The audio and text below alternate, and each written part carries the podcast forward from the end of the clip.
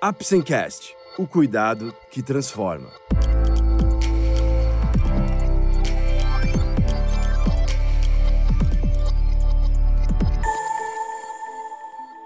Hoje vamos falar novamente sobre úlceras vasculares.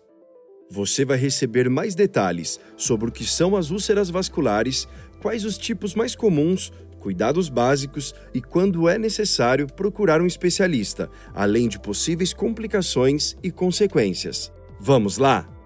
O Apsencast é um oferecimento da Apsen Farmacêutica.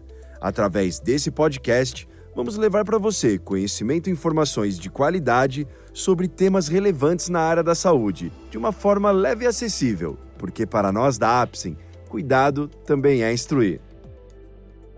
As feridas crônicas dos membros inferiores, independentemente de sua causa, são lesões graves da pele e tecidos circundantes que causam a seus portadores e familiares imensos problemas, como dor permanente, incapacidade, sofrimento, perda da autoestima, isolamento social, gastos financeiros, afastamento do trabalho e alterações psicossociais. Entre essas feridas, que denominaremos de úlceras, destacamos as que acometem os membros inferiores. São várias as suas causas, predominando nas úlceras de perna a insuficiência venosa crônica, que já falamos em outros episódios do Apsencast, seguidas da insuficiência arterial, da neuropatia diabética e outras causas. O que são úlceras vasculares? O termo se refere à destruição da camada da pele que persiste por duas ou mais semanas, com a extensão sendo variável desde limitada à camada mais superficial ou eventualmente atingindo tecidos subcutâneos e até mesmo tecidos mais profundos. A úlcera de perna não é uma doença, mas sim a manifestação de algum outro problema que deve ser corretamente diagnosticado e tratado. Quais os tipos mais comuns? Aproximadamente 60 a 80% das úlceras nas pernas são causadas por doença venosa, 10 a 15% por insuficiência arterial, 5 a 8% por doença no nervo, como a neuropatia diabética, por exemplo, e 10 a 20% por causas mistas. Quais os cuidados básicos para com uma úlcera nos membros inferiores?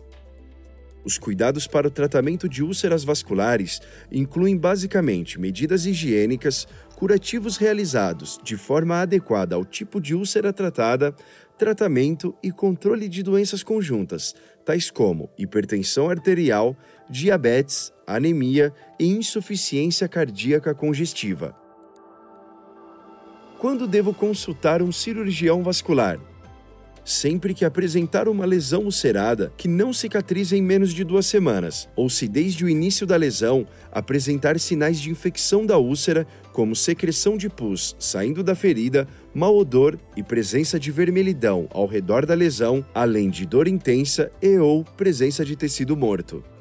Na avaliação vascular devem ocorrer anamnese pormenorizada, ou seja, história clínica da doença do paciente com todos os dados relativos à doença apresentada, com a história do desenvolvimento da úlcera e presença de outras doenças, pesquisa de alterações de pele, como hiperpigmentação, eczema, que é a presença de inflamação da pele com descamação e coceira intensa, lipodermatoesclerose, que é a alteração da pele com mudança da textura e coloração, dando um aspecto de pele endurecida e escurecida, porém frágil, queda de pelos e sinais de câncer, quando há alterações compatíveis com tumor de pele, exame físico-vascular com palpação de pulsos e realização de medidas próprias da especialidade, pesquisa de alterações na perna, como inchaço, sensibilidade e dor, e por fim, a avaliação da úlcera com localização, aspecto, tamanho, fundo e saída de secreção pela ferida. As úlceras podem se complicar Sim, independentemente do tipo de úlcera, as complicações podem ocorrer e gerar quadros mais graves, resultando em amputações e infecção generalizada, causando queda na pressão arterial e evoluir para a morte. Considerando o risco de complicações, é fundamental um diagnóstico preciso do tipo de úlcera e, consequentemente, a implantação do tratamento adequado. Considerando a frequência das úlceras, bem como seus impactos no paciente como um todo, se faz fundamental, na presença de uma úlcera de membros inferiores, uma avaliação médica por um especialista em cirurgia vascular.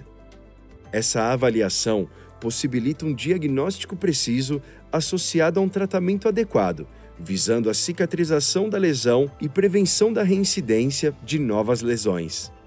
As feridas nas pernas muitas vezes são menosprezadas, tanto pelos pacientes que, pela dificuldade de cicatrização, desanimam dos cuidados, quanto pelos profissionais de saúde, os quais devem assumir o desafio de um tratamento adequado que certamente irá proporcionar uma melhor qualidade de vida aos pacientes.